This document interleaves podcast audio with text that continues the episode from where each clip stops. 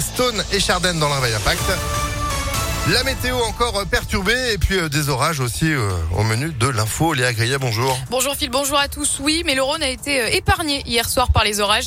Pas de dégâts. Pourtant, dans la région, c'est à nouveau l'Allier qui a été touché. L'épisode a duré une vingtaine de minutes avec d'importants dégâts sur les toitures et les pare-brises.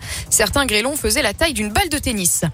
Ce procès également à Lyon, deux hommes étaient jugés pour avoir diffusé les vidéos de la mort de la jeune Johanna écrasée par un bus en 2019 rue de la République. Ils ont été condamnés à 10 et 6 mois de prison avec sursis et devront verser 8000 euros d'amende à la mère de la victime selon le progrès.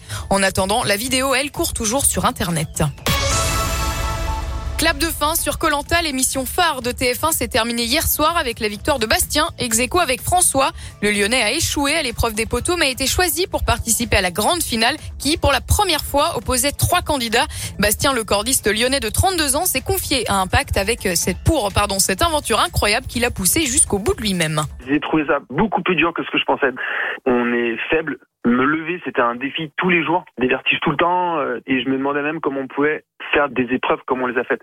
Je prends l'exemple du parcours du combattant où on arrive, Denis dit bon, échauffez-vous un petit peu.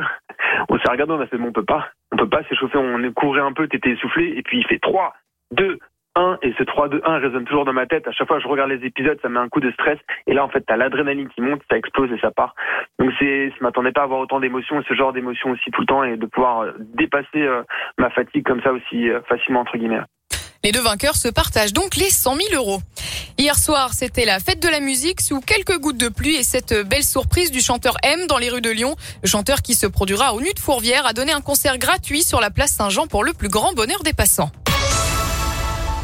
À l'Elysée, les consultations se poursuivent aujourd'hui. Emmanuel Macron continue son tour de table des forces politiques après avoir reçu hier le républicain Christian Jacob, Olivier Faure du PS ou encore François Bayrou et Marine Le Pen.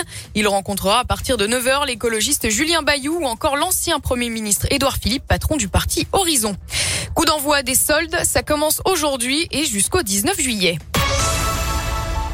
Avant tout, un passionné de soccer et un investisseur qui veut amener des capitaux mais surtout de l'enthousiasme. Voilà les premiers mots du milliardaire américain John Textor, nouvel actionnaire majoritaire de l'Olympique lyonnais en opération séduction hier après-midi à l'OL Stadium. Il espère séduire les supporters lyonnais avec de grandes ambitions, beaucoup d'énergie et une attention portée sur la formation.